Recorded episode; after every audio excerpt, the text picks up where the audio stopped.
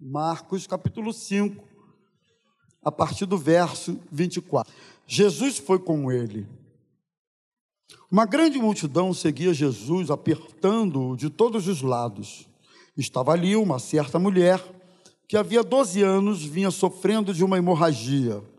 Ela havia padecido muito nas mãos de vários médicos e gastado tudo o que tinha, sem contudo melhorar de, melhorar de saúde. Pelo contrário, piorava cada vez mais. Tendo ouvido a fama de Jesus, a mulher chegou por trás, no meio da multidão, e tocou na capa dele, porque dizia: Se eu apenas tocar na roupa dele, ficarei curada. E logo a hemorragia estancou e ela sentiu no corpo que estava curada daquele mal.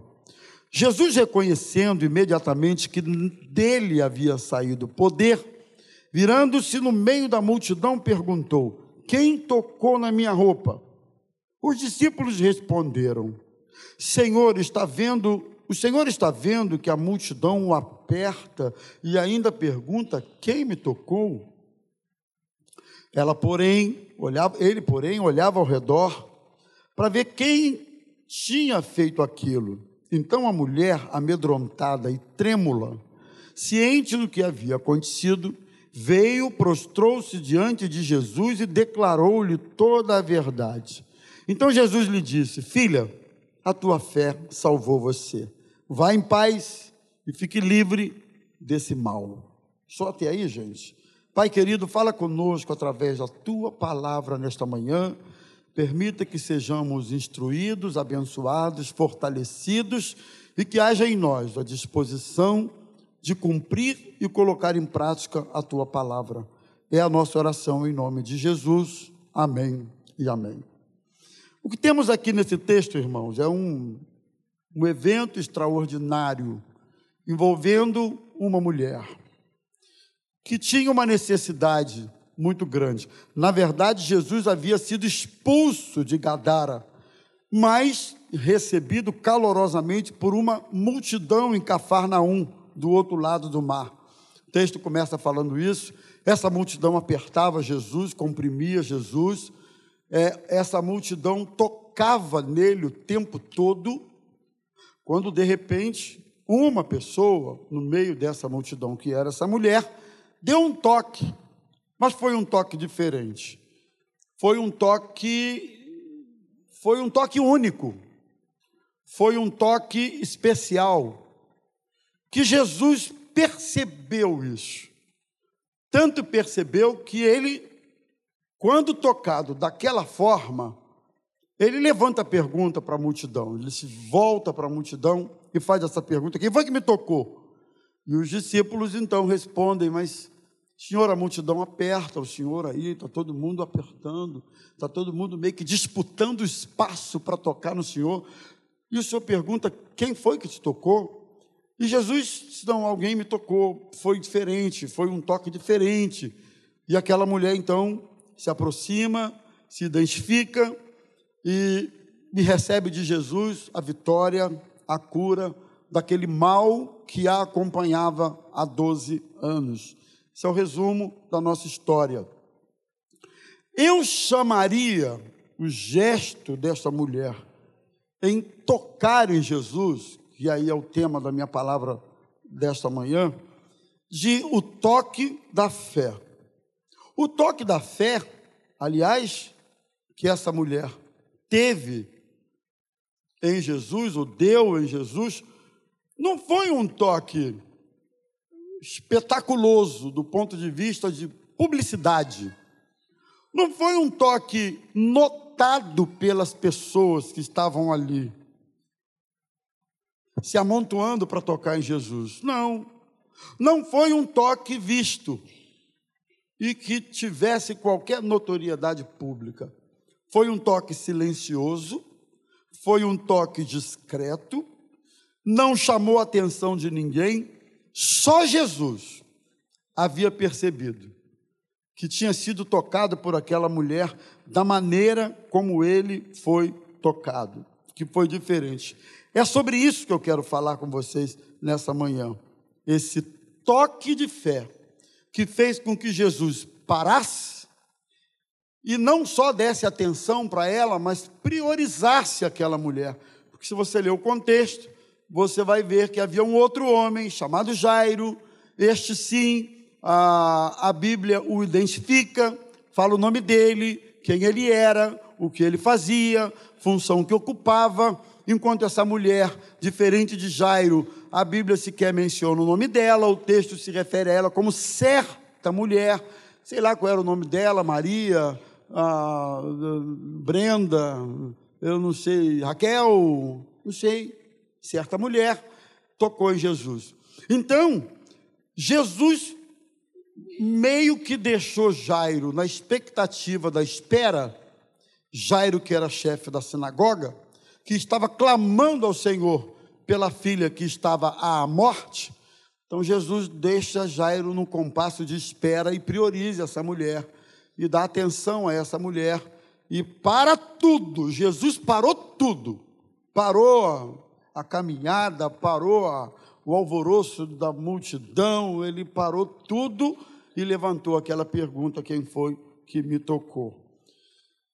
E eu queria pensar com vocês sobre isso, algumas características, algumas, algumas particularidades deste toque de fé que houve nas vestes de Jesus por parte dessa mulher, que fizeram com que Jesus parasse e desse essa atenção para ela e priorizasse a necessidade dela.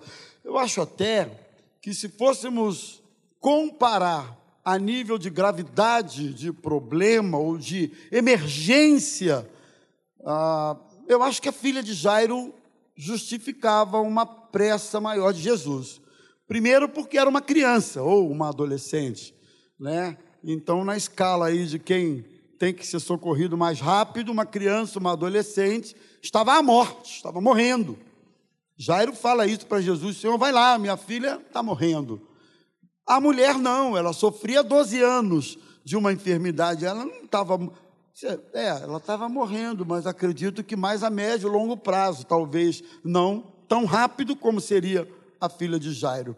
Contudo, essa análise que eu estou fazendo não, não foi a análise de Jesus. Não, primeiro eu vou lá resolver o problema da filha de Jairo, depois a gente vem para conversar. Não, Jesus parou, Jesus priorizou, Jesus curou e despediu aquela mulher restabelecida da sua enfermidade.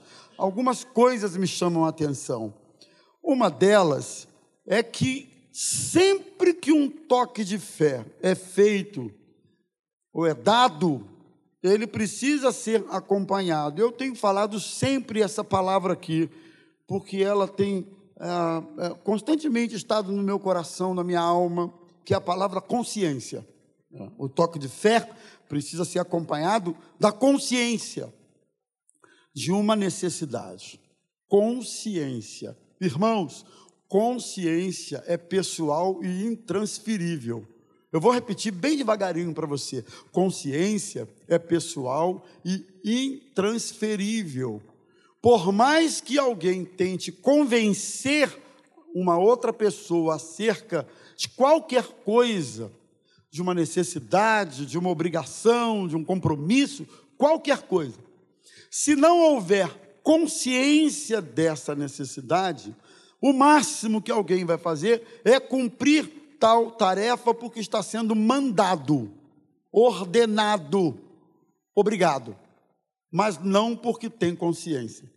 Ao passo de que quando há a consciência de uma necessidade, ninguém precisa mandar você, ninguém precisa empurrar você, ninguém precisa convencer você do que você tem que fazer, porque a consciência por si só se encarrega desse papel, não é isso? Então, um toque de fé.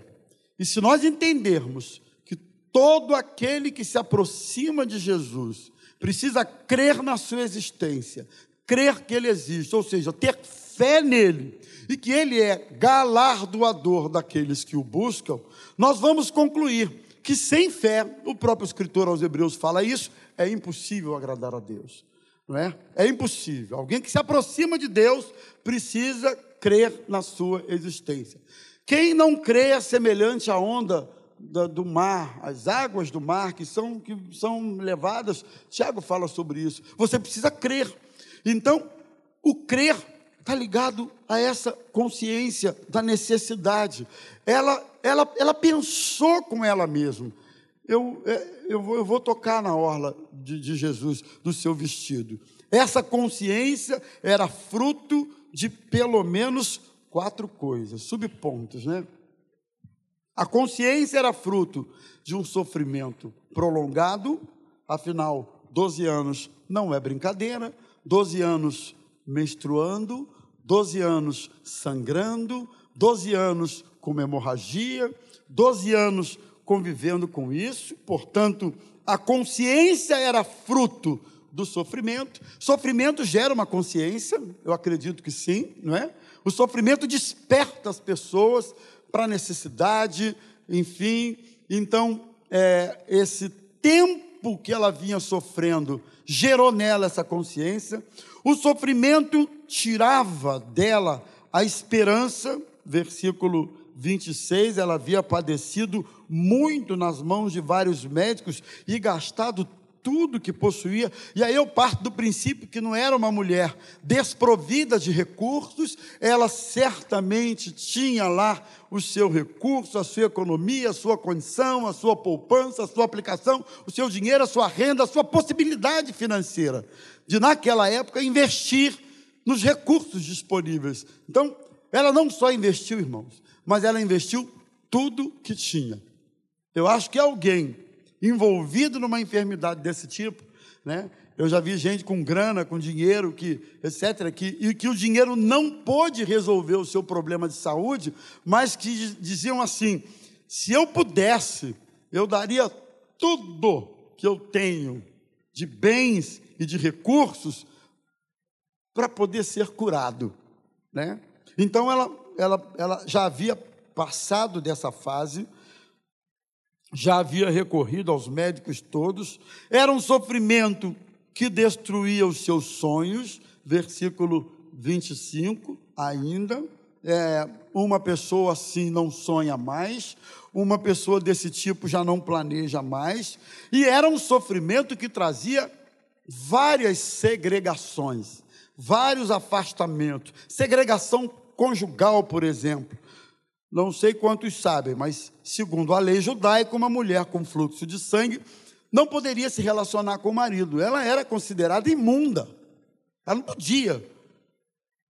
Tem uns rabinos aí, eu não vou entrar nisso agora, que eles, eles, eles diziam, inclusive, que se, se o, o marido se aproximasse da mulher nessas condições, futuramente, na vida de eventuais filhos, uma espécie de maldição poderia vir sobre o filho. Então, havia uma segregação conjugal, havia uma segregação social. Uma mulher com uma hemorragia, ela deveria ficar afastada das pessoas, não podia ficar perto de ninguém, não podia estar numa festa, tinha que ficar isolada, uma vida assim completamente reclusa, e também a segregação religiosa porque uma mulher naquelas condições não poderia entrar no templo ou na sinagoga para adorar. Não podia, ela era proibida de participar do culto, porque ela era considerada impura para o culto. Vejam vocês como os desdobramentos de uma enfermidade, que você lendo o texto de forma batida, rápida, desatenta, você não percebe, né? Quando você analisa o combo quando você analisa o todo, você percebe que certas situações na vida de uma pessoa é só o que chamaríamos de a ponta do iceberg, porque os transtornos, os problemas, enfim, tudo isso ainda vem abaixo, não é? Segundo, o toque da fé acontece quando nós, quando nos voltamos da nossa desilusão e buscamos a Jesus. Segundo lugar, no versículo 27, tendo ouvido falar da fama de Jesus, ela chegou por trás. Ela ouviu falar de Jesus. Isso aqui é importante. Ela ouviu falar acerca da fama de Jesus. Quem era Jesus? Os milagres que Jesus fazia. As pessoas que haviam sido abençoadas por Jesus. A deidade de Jesus, as curas, pecados perdoados. Quem sabe ouvido falar de alguém morto que Jesus havia ressuscitado. Tudo isso foi construindo naquela mulher, no coração e na alma dela, uma coisa chamada fé. Essas coisas constroem a nossa fé, alicerçam o edifício da nossa fé, irmãos. Nós precisamos realmente aferir que informações, o que é que a gente permite que chegue até nós, para que esses valores sejam construídos na nossa vida. Porque se não chega nada, amigo, se você não põe nada, se ao invés de buscar, ouvir falar, procurar saber, atentar, etc., a respeito de Jesus, você está buscando outra coisa, gastando tempo com outras coisas, deixa eu lhe dizer, o edifício da sua fé, ou melhor, o alicerce que vai dar consistência e crescimento à sua fé, não vai acontecer. Ele é frágil, ele é, ele é de areia. Então essa mulher ah, ela, ela, ela toma essa decisão. E eu, fazendo os meus apontamentos, entendi o seguinte: os nossos problemas ou podem nos jogar para perto de Jesus, ou podem nos jogar para longe de Jesus. A gente tem visto as duas coisas acontecerem na vida das pessoas. Tem gente que no problema, na luta, na dificuldade, no drama, fica pertinho de Jesus e busca, e ora, e busca mais, e crê, e palavra, igreja, oração, investimento, etc. Vai estar pertinho de Jesus.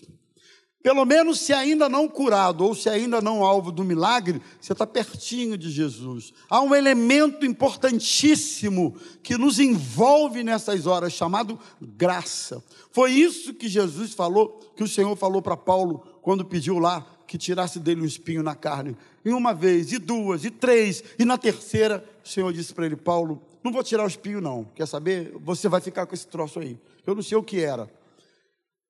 Eu já cheguei a ler que o espinho na carne de Paulo seria um drama de consciência que ele, com o que ele convivia, pelo fato de ter consentido na morte dos cristãos quando ainda não crente.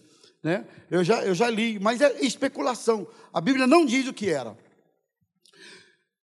E ele disse assim para Paulo: A minha graça te basta, porque o meu poder se aperfeiçoa na fraqueza. Então eu creio que, mesmo no drama, quando estamos pertinho de Jesus, a graça dele nos sustenta, nos abençoa, nos fortalece. Agora, quando os dramas nos jogam para longe de Jesus, quando ao invés de nos aproximarmos dele, nós nos afastamos da palavra, da casa dele, da oração, da comunhão dos irmãos, etc. e tal, você passa a permitir um outro drama. Já não é o drama da doença, do desemprego, já é o drama de estar longe de Jesus. E essa mulher não fez isso. Esse toque foi intencional. Ela intentou no coração, foi confiante foi um toque consciente, foi um toque sem dúvidas, foi um toque movido de convicções. Se eu tocar, eu vou ficar curada. Que lindo, né? Se eu tocar, eu vou ficar curada. Em último lugar, meus irmãos, o toque da fé acontece de maneira bonita, abençoadora, quando a nossa busca por Jesus é nosso maior objetivo de vida. Eu acrescentei isso aqui, a busca pela pessoa de Jesus. Por quem ele é. Claro, ela buscou a cura, depois ela obteve a salvação. Mas deixa eu te dizer, cura sem salvação é temporária porque um dia depois essa mulher morreu.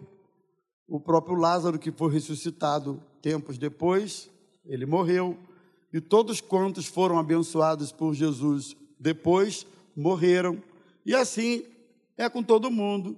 Você pode ser abençoado, mas depois você vai.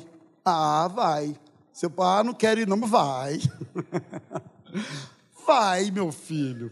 Querendo ou não querendo, gostando ou não gostando.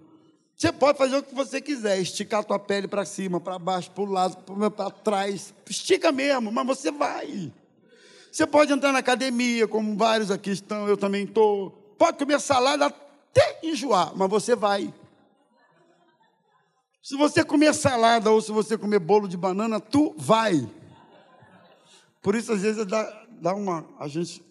Entendeu? Luiz está aí, não? Estou vendo, não. Alguém tira ele do salão. Por isso que às vezes dá vontade de prevalecer essa lógica. Quer saber? A gente vai. Então, para quê? Outro dia eu vi um hipopótamo. Não, não era hipopótamo, não, era um leão marinho. É uma reportagem aí que é, ele estava em cativeiro, num tanque assim grande, e os donos estavam alimentando o bicho. Enorme, gordo, enorme. Sabe qual era a alimentação do bicho? Alface. Alguém viu isso? Aí eu olhei assim, eu digo, mas olha só, o bicho está comendo alface e é desse jeito. Mas, enfim, vamos falar do que é sério. Me perdi aqui. Você vai. Ah, me achei. Você vai.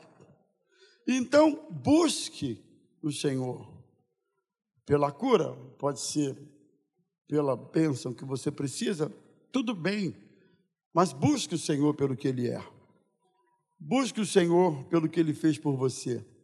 E busque o Senhor pela vida eterna que só Ele pode e tem para dar a você. Que Deus nos abençoe, que Deus nos ajude, que a vida, que a história, que o exemplo dessa mulher nos inspire nessa manhã a tocarmos na orla das suas vestes. Agora, simbolicamente falando, porque Jesus não está aqui vestido de uma túnica mas o Espírito Santo está aqui. E esse mesmo Jesus que curou aquela mulher, restabeleceu nela várias coisas, não foi só a hemorragia, não que isso seja pouco, mas restabeleceu sua dignidade, restabeleceu sua condição, sua autoestima e tantas outras coisas. Esse mesmo Jesus, ele está aqui nesta manhã. E ele quer restaurar você. Curva a sua cabeça, feche os seus olhos. Rose já te chama em três minutos. Ele quer restaurar você. Ele quer curar você. Quem sabe você esteja aqui hoje pensando, porque o que o texto registra para nós foi um, um pensamento que ela teve, né? Ela pensou consigo, se pelo menos eu tocar nele eu vou ser curada. Foi um pensamento. Ela não perguntou para um, para outro, me chamou, ei, será que se eu tocar nele? Ela pensou consigo mesma. Quem sabe você hoje não possa dizer assim, não, se eu abrir meu coração, abrir minha alma, eu vou ser tocada por Jesus nessa noite, perdão, nessa manhã. Você está querendo, desejando, precisando, disposto, aberto para ser tocado por Jesus e receber a cura que você precisa hoje. O meu tempo já está no finalzinho, porque eu vou chamar o departamento infantil, infantil, mas eu quero orar por alguém que queira receber essa oração. Não precisa dizer o motivo, não precisa dizer a razão, nada disso vai fazer diferença. Mas Jesus está aqui, Ele sabe o quanto você necessita disso. A multidão apertava, mas o toque dela foi diferente, foi único, foi exclusivo, foi pontual. Apertar Jesus, todo mundo aperta. Né? Dizer que quer, quer ficar perto, quer ficar no bolo, quer ficar assim, todo mundo diz, mas existem aproximações e aproximações. Jesus, a quem diga, não diferencia pessoas, mas ele diferencia atitudes, posturas. Isso aí isso tem diferença para Deus? Tem.